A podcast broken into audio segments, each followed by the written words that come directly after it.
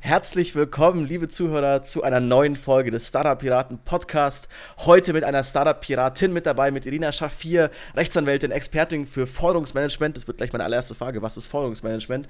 Und wir gehen auch ganz auf ganz viele Punkte ein, eben wie Irina euch so ein bisschen Tipps an die Hand geben kann, was ihr auch im Startup beachten müsst, was man auch vielleicht auch im Wachstum, was es für Wachstumsschmerzen geben kann von der rechtlichen Seite. Und natürlich haben wir auch wie immer Dennis mit dabei. Hi Dennis, hi Irina, schön, dass ihr da seid. Hallo, vielen Dank für die Einladung. Jetzt habe ich gerade schon angeteasert, meine allererste Frage. Forderungsmanagement für hier kleine IT-Menschen, die sowas nicht kennen. Was bedeutet das? Ja, also das Forderungsmanagement besteht aus ganz vielen Prozessen, letztendlich um äh, Rechnungen oder Forderungen durchzusetzen. Das fängt bereits bei der Vertragsanbahnung an, geht über die Rechnungsstellung ähm, hinweg über das ganz normale Mahnwesen, was jeder so kennt, ne? Zahlungsaufforderungen, Mahnungen, äh, beinhaltet auch die Kommunikation mit dem Schuldner und ein Teil davon ist das klassische Inkasso. Das heißt, wenn jetzt eine Rechnung ausgefallen ist, ähm, nicht bezahlt wird, dann äh, geht es entweder außergerichtlich oder vor Gericht darum, dass diese Rechnung rechtlich durchgesetzt wird. Ähm, das sind ganz viele kleine Schritte, ähm, aus denen das gesamte Forderungsmanagement besteht. Wie hast du das für dich entdeckt? Also, okay, das ist eine Sache, die mir gut gefällt, wo du sagst, okay, jetzt möchtest du dich da wirklich darauf spezialisieren, auch deine Firma quasi auf diesen Bereich aufbauen. Hat, wie hat das für dich geklappt? Wie hast du da auch irgendwie vielleicht für dich Methoden gefunden, um da die Trennung zu schaffen? Als Anwältin habe ich eigentlich immer 9 to 5 gearbeitet. Ich habe jetzt nicht großartig Überstunden gemacht. Ich habe immer meine Aufgaben in der vorgegebenen Zeit erledigt. Klar, manchmal ist die ein oder andere Stunde dazugekommen, aber es war meistens so ein äh, Job, wo du im Winter einfach hingehst, es ist noch dunkel und du gehst nach Hause, wenn es schon wieder dunkel ist. Und im Sommer bist du eigentlich meistens blass, weil äh, du auch nur rauskommst, wenn die Sonne schon untergegangen ist. Ähm, und jetzt ist es einfach so, ähm, ich setze mich einfach mittags in die Sonne oder frühstücke einfach zwei Stunden lang in der Sonne, wenn ich das möchte und arbeite dann abends. Ähm, ich nehme so viele Mandate, wie es mir gerade passt und ähm, ich habe das aber auch ein bisschen anders strukturiert. Ich bilde Forderungsmanager aus, zusammen mit einer Geschäftspartnerin und ich gebe eben Schulungen und das ist natürlich ein bisschen anders als dieses typische Rechtsanwalt sein. Ähm, ich arbeite halt jetzt anders und ich kann auf jeden Fall auch flexibel von überall auf der Welt arbeiten. Also zum Beispiel nächste Woche arbeite ich einfach mal auf Mallorca und nächsten Monat eine Woche an der Ostsee und es stört einfach keinen. Ähm, ich kann es einfach machen, wo und wann ich möchte. Ähm, das kann man bestimmt auch in Kanzleien machen, wenn die Chefs offen dafür sind. Aber man ist halt trotzdem immer noch Rechenschaft schuldig. Man hängt von Kollegen ab und das ist nicht unbedingt schlecht, aber es war eben nicht das, was ich auf Dauer wollte. Mhm. Hat sich das so entwickelt oder war das in dem Moment, wo du dich selbstständig gemacht hast, schon klar, dass du eben in der Richtung gehst, vielleicht auch mehr Leute auszubilden, dein, dein Wissen weiterzugeben? Ja, also tatsächlich ähm, habe ich mich erstmal ganz normal als Anwältin selbstständig gemacht mit dem Thema Forderungsmanagement. Und ähm, ich habe aber gemerkt, dass viele Unternehmer ein Problem haben, Forderungen abzugeben, weil sie eben an die Kundenbindung denken. Die sagen, ähm, wenn ich mit der Forderung so gar nicht weiterkomme, dann gebe ich sie sehr gerne ab und ähm, hole mir da diese Unterstützung. Aber ich möchte trotzdem das nur als letzten Schritt machen, weil ich möchte trotzdem meine Kunden nicht verärgern ähm, und ich will lieber selbst mit ihnen kommunizieren. Und da habe ich aber gesehen, denen fehlt die rechtliche Vorbildung. Also die wissen nicht, wann liegt Fälligkeit vor, wann liegt Verzug vor, wie mahne ich richtig, wie dokumentiere ich das ganze Mahnwesen, ähm, was habe ich überhaupt für rechtliche Möglichkeiten. Man kann ja auch selbstständig ein Mahnverfahren zum Beispiel durchführen. Ähm, und dann habe ich gemerkt, okay, ich muss eigentlich dieses Wissen an den Mann bringen oder an die Frau. Ähm, und das habe ich durch äh, LinkedIn-Postings gemacht, weil mein Anliegen war es einfach nur aufzuklären. Ähm, weil meine Vision ist es, dass kein Unternehmer und kein Selbstständiger umsonst arbeitet. Das würde ich nicht machen wollen und das sollen auch meine Mandanten nicht und auch nicht jeder andere, der mutig genug ist, sich eben selbstständig zu machen. Und ähm, von daher habe hab ich eigentlich mit diesen LinkedIn-Postings angefangen und dann kamen Anfragen, ob ich das unternehmensintern auch schulen kann. Das habe ich dann gemacht und habe dann gesehen, okay, die Mitarbeiter sind sehr interessiert daran, das wirklich zu erlernen. Und es wäre doch schön, wenn da irgendwie so ein Titel drunter stehen würde in der Kommunikation mit den Kunden, dass da steht äh, Forderungsmanager.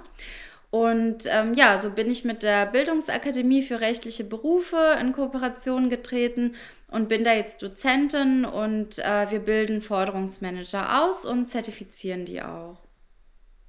Wirst du uns da mal durch so einen Prozess führen? Also ich muss zugeben, ich hatte glücklicherweise in den letzten, keine Ahnung, sechs, sieben Jahren nie das Problem, dass ich äh, weitergehen musste als mal ein Anruf aller, hey Leute, eure Rechnung ist irgendwie drüber. Aber ich habe von verschiedenen Kollegen gehört, also diese ganzen Begriffe, die da halt irgendwie rumfliegen, alle, ich habe jetzt ein Mahnverfahren eingeleitet etc., ich kann mir gar nichts darunter vorstellen, weil das klingt so gerichtlich und ich weiß gar nicht, wie es weitergeht, weil du fängst ja normalerweise an mit einer E-Mail, Erinnerungsmail, aber was passiert danach? Also wenn die einfach nicht reagieren und nicht zahlen wollen. Ja, also grundsätzlich gibt es ja drei Stufen. Man kann entweder beim Außergerichtlichen bleiben oder man leitet ein Mahnverfahren ein und das ist tatsächlich auch ein gerichtliches Mahnverfahren oder äh, man erhebt Klage vor einem Amts- oder einem Land Landgericht. Diese drei Möglichkeiten gibt es. Und wenn wir jetzt beim Außergerichtlichen sind, dann schaue ich mir zum Beispiel die Vertragsgrundlage an. Das ist das Allerwichtigste. Ich schaue, liegt da überhaupt ein Vertrag vor oder eine mündliche Absprache, die man nachweisen kann? Ist es jetzt ein Dienstvertrag, ein Werkvertrag oder ein Kaufvertrag über ein Produkt? Ähm, ich schaue mir also an, was ist überhaupt die rechtliche Grundlage? Äh, ist die Rechnung überhaupt prüfig? Ähm, ist der Schuldner überhaupt in Verzug? Also gab es da einen Zahlungstermin, der überschritten worden ist? Ähm, wie wurde gemahnt? Wurde überhaupt gemahnt? Ist das nachweisbar? Denn nur wenn der Schuldner im Verzug ist, muss er auch die Anwaltskosten erstatten. Also das Ziel ist eigentlich, dass mein Mandant gar nichts für meine Beauftragung zahlt am Ende, sondern dass alles der Schuldner zahlt. Und ähm, daher schaue ich mir das Mahnverfahren so ein bisschen an und äh, bespreche eben mit dem Schuldner, wie er gerne vorgehen möchte. Und wenn er außergerichtlich bleiben möchte, geht es meistens mit einer anwaltlichen Zahlungsaufforderung weiter. Wenn er aber sagt, nee, ich möchte jetzt irgendwie ähm, direkt vor Gericht klagen, dann mache ich das. Also es ist wirklich sehr individuell. Was sind Fehler, die man auf jeden Fall vermeiden sollte, damit man überhaupt eine Chance hat? Ja, also was immer sehr, sehr schwierig ist, wenn auf der Rechnung kein Zahlungsziel, also kein Datum vorhanden ist, wenn da jetzt nicht steht, äh, zahlbar innerhalb von zehn Tagen oder bitte zahlen Sie bis zum 15.03., sondern da steht einfach, ähm, folgender Betrag ist auf folgendes Konto zu überweisen.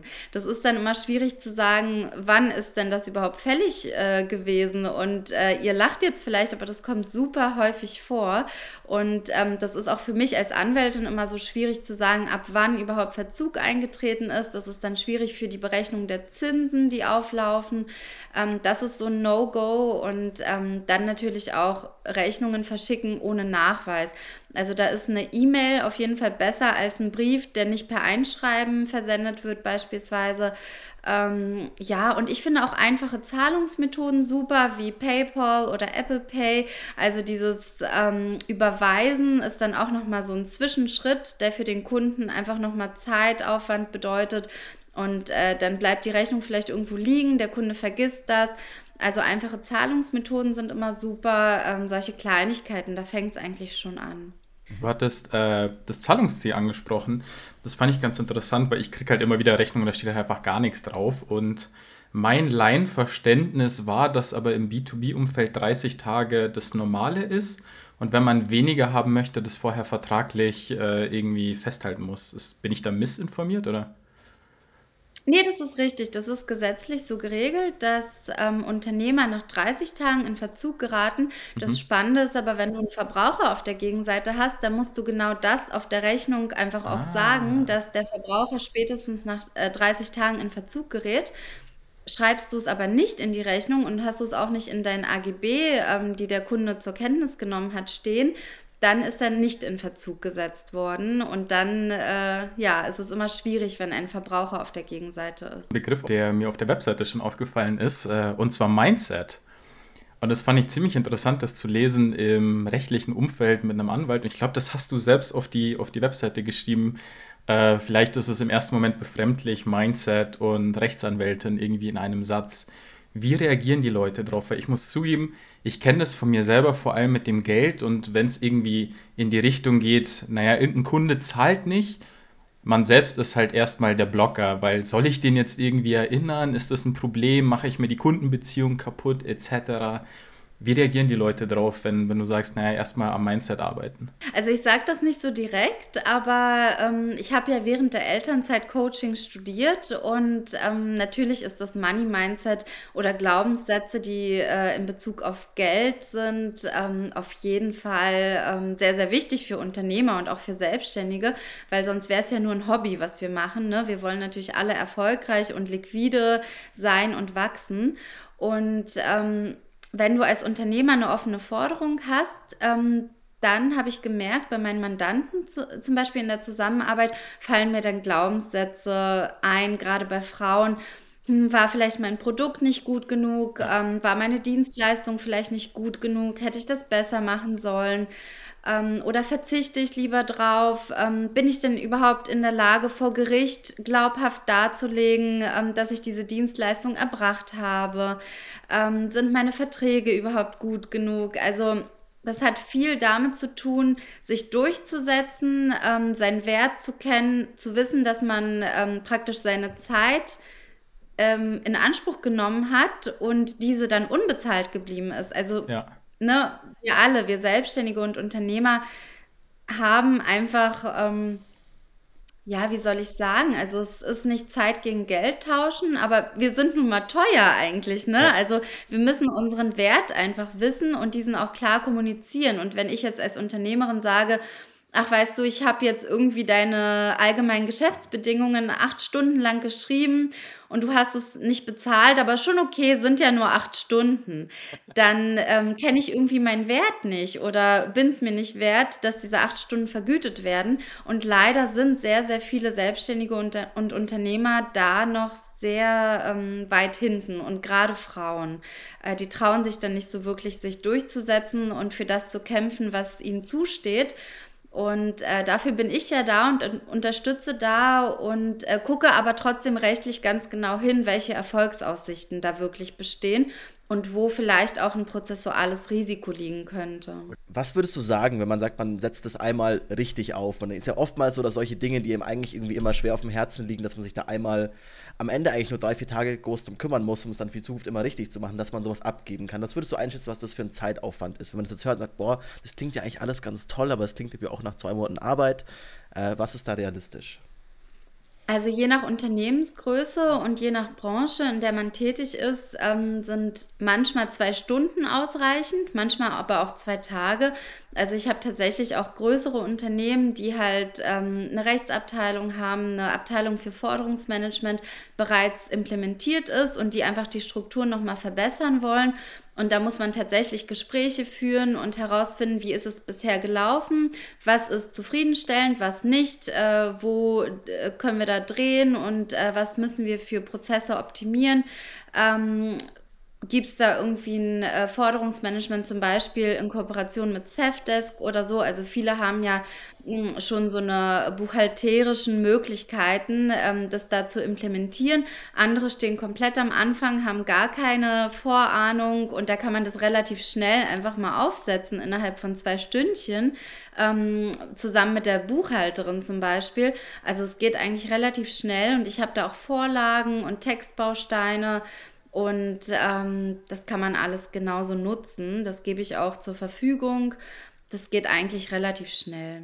Ich kenne das von, um keine Namen zu nennen, verschiedene Personaldienstleister, die halt irgendwie Freelancer contracten äh, zu irgendwelchen Firmen. Und da ist der Klassiker halt, okay, hier sind deine 50, 60 Seiten, irgendwelche AGB.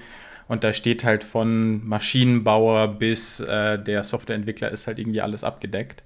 Und da habe ich mich mal gefragt, okay, was passiert denn da? Also wenn es wirklich knallt und man irgendwelche Forderungen nicht durchkriegt, du kannst dich ja kaum eigentlich äh, beruhen auf diesen Vertrag, weil der passt ja auf alles und nichts irgendwie gleichzeitig. Auf der anderen Seite wollen die äh, Firmen und meistens auch die Personaldienstleister halt keinen gesonderten Vertrag eingehen, einfach weil sie Prozesse das gar nicht abbilden können weil der, ich weiß es nicht, der Salesmensch dann sagt, ja, keine Ahnung, müsste die Rechtsabteilung machen und die Rechtsabteilung sagt, ja, pff, da setze ich mich doch jetzt nicht hin für deinen kleinen Vertrag.